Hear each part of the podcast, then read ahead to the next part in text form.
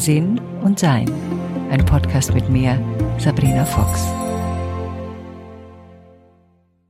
Wir sind gerade zur Zeit ähm, öfters mal bei Ärzten und Ärztinnen und da gibt es eine bestimmte Praxis, in der ist alles, was passiert, nie die Schuld der Praxis. Also entweder hat man, wenn etwas nicht geschickt wird, dann hat man das nicht gesagt.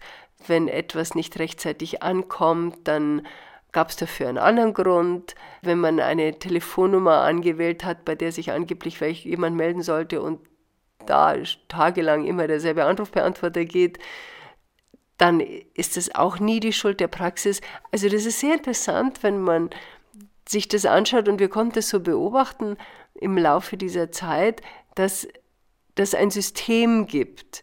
Und manche Leute haben ja in sich das System des Ich mache keine Fehler, beziehungsweise ich darf keine Fehler zugeben.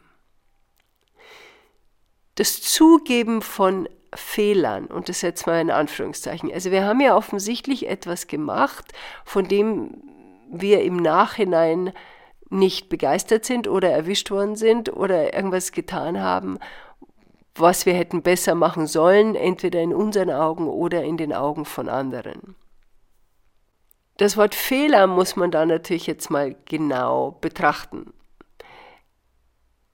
Ich habe zum Beispiel durch meinen früheren Mann gelernt, zuverlässig zu sein. Wenn er jemand versprochen hat, er schickt jemand was, dann hat er ihm das auch geschickt.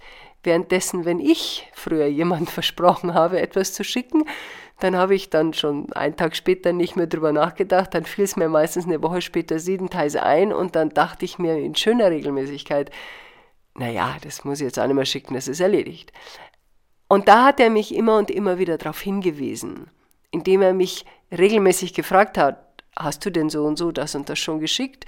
Und ich am Anfang mit Ausreden kam und dann irgendwann mal da war ich dann, dann auch schon ein bisschen weiter, zugegeben habe, nein, das habe ich nicht. Und dann als Konsequenz gelernt habe, das dann auch zu machen, was ich sage. Das ist eine meiner Eigenschaften geworden, dass ich Versprechen, die ich gebe, einhalte und wenn ich sie nicht einhalte, dass ich dann klar mitteile, weswegen ich sie nicht einhalten kann und dafür entschuldige ich mich auch, wenn ich mal ein Versprechen brechen muss, dann schüttelt mich das wahrscheinlich, das behaupte ich jetzt einfach mal, mehr doch als die Person, für den ich das Versprechen gebrochen habe, weil das für mich wirklich, ja, das ist eine tiefe Seinsfrage für mich. Wer bin ich? Ich bin zuverlässig. Das ist in meiner Kindheit mehr eingebläut worden und solche Sachen, wie wir wissen, sind sehr, sehr schwer wieder rauszukriegen. Und manchmal wünsche ich mir, ich habe eine Freundin von mir, diese Österreicherin, die nimmt Sachen sehr viel lässiger als ich und das bewundere ich sehr. Also sie ist auch zuverlässig, um Gottes Willen. Also lässig heißt ja nicht zwangsläufig unzuverlässig, aber sie nimmt Sachen sehr viel gelassener hin, als ich das äh, gelegentlich tue. Und ähm, ich bewundere das sehr an ihr und äh, manchmal hoffe ich, dass das ein bisschen abfärbt auf mich, aber es hat nur in geringerem Maße bisher abgefärbt. Dieser Prozess des Fehlers zuzugeben war für mich besonders schwierig, weil ich sehr viel gelogen habe als junge Frau und einfach auf gar keinen Fall bei einem Fehler erwischt werden wollte. Und bis heute ist es so, dass ich sehr, sehr, sehr ungern Fehler mache. Und sie versuche wirklich mit allen mir zur verfügenden Mitteln zu vermeiden. Wir sind vielleicht selbst jemand, der ungern Fehler zugeben kann oder sind mit Menschen verbunden, die das ungern tun. Was wir feststellen können, glaube ich, ob so oder so, ist, wenn das in unserem Leben ist, dann ist es anstrengend für alle Beteiligten. Und auch wenn wir das auf einer Seelenebene betrachten, die Seele, die sich durch das Menschsein zeigen will, will keine Geheimnisse. Und wenn wir etwas gemacht haben, von dem wir im Nachhinein denken, das hätten wir anders machen können, und ja, Mai, im Nachhinein wissen wir alles besser, und in der Vergangenheit haben wir eben die Dinge gemacht, weil wir es nicht besser wussten. Also wenn uns das klar ist, weswegen wir uns rückwirkend entschuldigen, dann ist es zum Teil eine Entschuldigung, die auch ein bisschen keine ist, weil wir entschuldigen uns, damals 1827 habe ich das und das gemacht, Komma, aber ich wusste es nicht besser. Wie meine Tochter erwachsen wurde zum Beispiel, gab es so ein paar Sachen in ihrer Kindheit, da wo ich im Nachhinein gedacht hätte, ah, das hätte ich auch besser machen können. Und dann saßen wir mal eines Tages zusammen und ich habe zu ihr gesagt, du pass auf, ich möchte gerne mich entschuldigen für das und jenes und dieses. Zwei von den vier Sachen konnte sie sich überhaupt nicht erinnern. Eins, da lachte sie drüber und beim anderen hat sie die Entschuldigung gerne angenommen.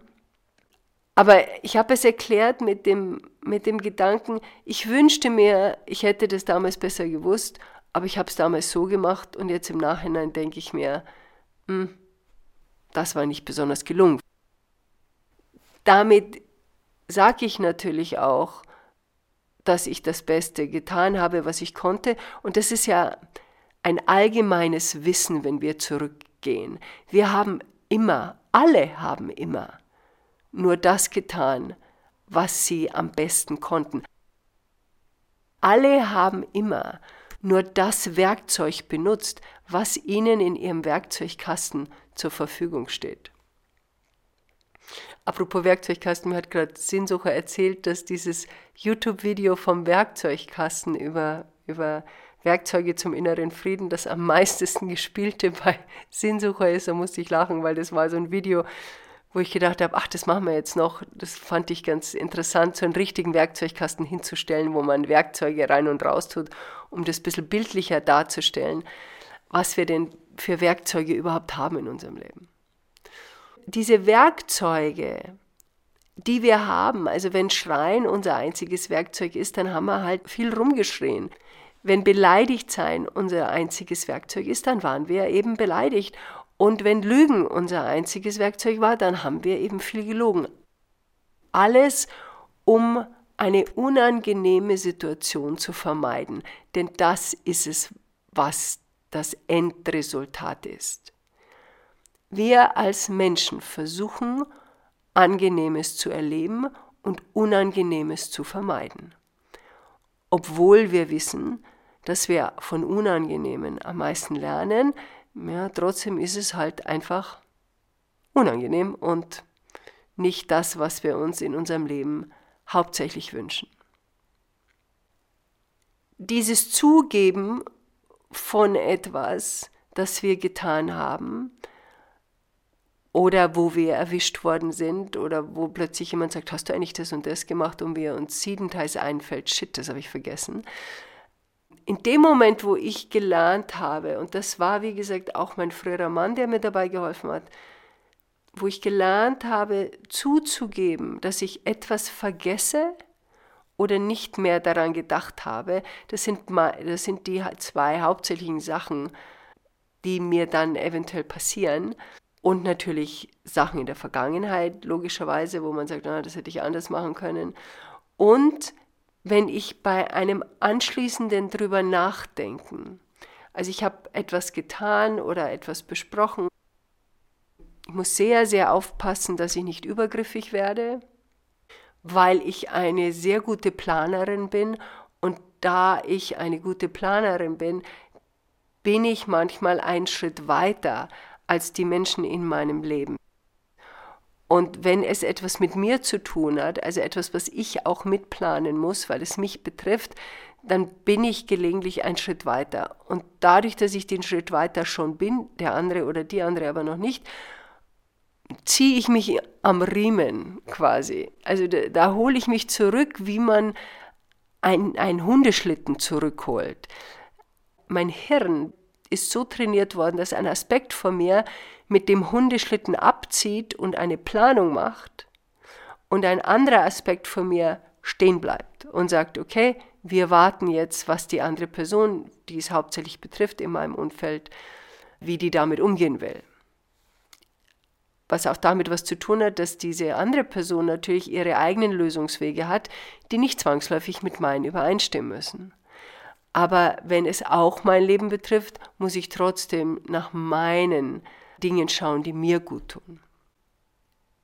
Nehmen wir mal ein Beispiel von, äh, angenommen, wir haben erwachsene Kinder und die wollen irgendetwas tun beruflich, was wir als Anführungszeichen Fehler betrachten.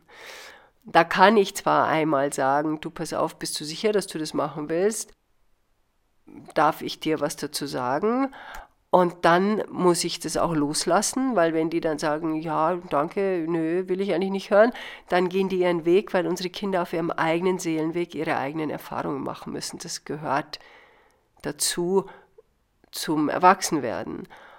Wir halten uns dann zurück, logischerweise. Wir können uns aber trotzdem umschauen, wenn es uns wichtig ist, ob es denn eine Alternative gäbe, die vielleicht auch gefallen würde und könnten dann irgendwann einmal, wenn es sich ergibt, sagen, du pass auf, ich habe übrigens von dieser Schule oder dieser Ausbildung gehört, da machen die das und das und das.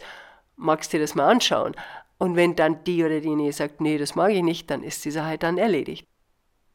Das ist zum Beispiel von den Weg gehen lassen, den die Person gehen will, aber noch in der eigenen Erforschung, die mich betrifft, weiter zu schauen, obwohl sie mich ja nur am Rande betrifft, weil ich bin ja nicht der junge Mensch, der ausgebildet wird.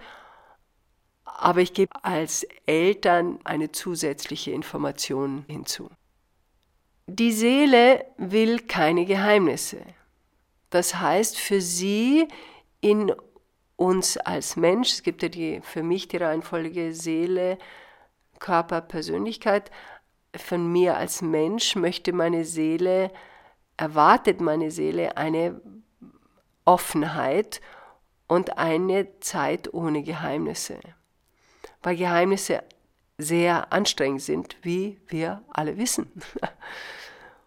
Da die Seele keine Geheimnisse will, sind auch Schuldgefühle oder Fehler nicht zugeben wollen können ebenfalls einzuordnen unter Geheimnisse. Ich kann mich, wer ich wirklich bin, nicht mitteilen, weil ich eventuell befürchte, dass mir Liebe entzogen wird oder dass ich harsch verurteilt werde oder dass man nicht mehr mit mir zusammen sein mag.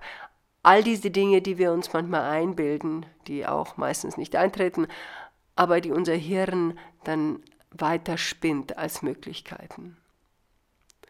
Also falls wir zu denjenigen gehören, die sich nicht gerne oder sagen wir mal die nicht geübten Entschuldiger, die noch nicht geübten Entschuldiger, wenn du dazu gehörst, schreib dir doch mal auf ein paar Sachen für dich einfach als Notiz.